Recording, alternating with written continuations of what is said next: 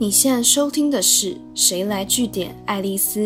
我是爱丽丝，今天来跟大家聊聊一心多用。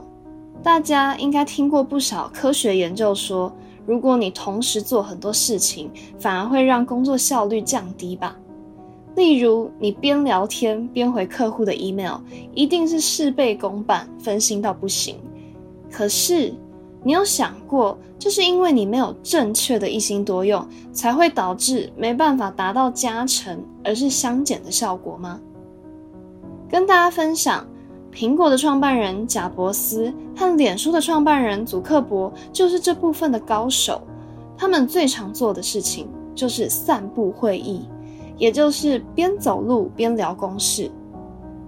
乍听之下，你可能会忍不住怀疑。他们这样的行为只是噱头，但其实他们不止真的打破一般外界对于会议就是一群人坐下来待在同个会议室里的想象。根据健身专家做的研究报告也指出，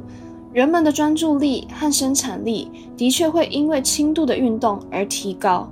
这个轻度指的就是像是站起来走动一下或缓慢的散步这样的程度而已。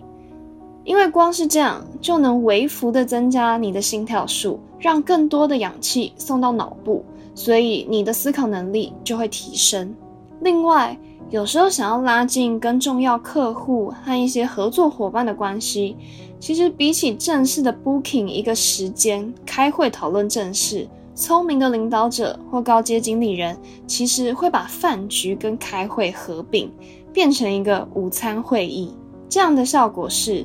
餐会它是一个气氛相对放松的场合，加上吃饭，你本来就不需要太专心，你反而可以专注在聊天交流，或是看对方提供的资料上面。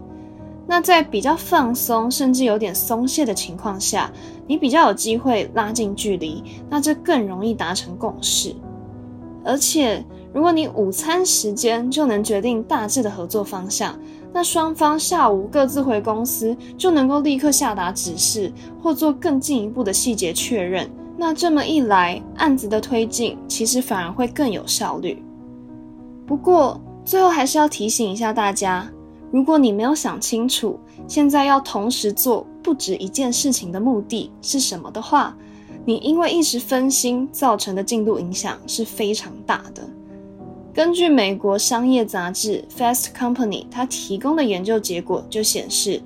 在你中断手上工作之后，你要再回到原本的工作，重新回到专心的状态，平均需要花二十三分十五秒。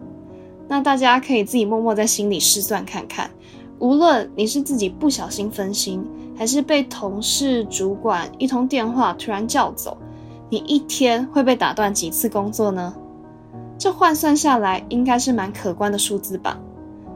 所以有时候你正在心流状态或不想被打扰的时候，除非是例行性或排定这时间就要做的事情、要开的会，不然就是真的有十万火急的事情需要立刻处理的话，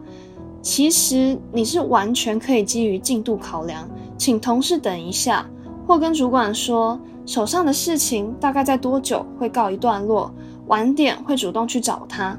千万不要就这样毫无意识的任凭大家把你的工作节奏打乱，因为最后苦的会是你自己。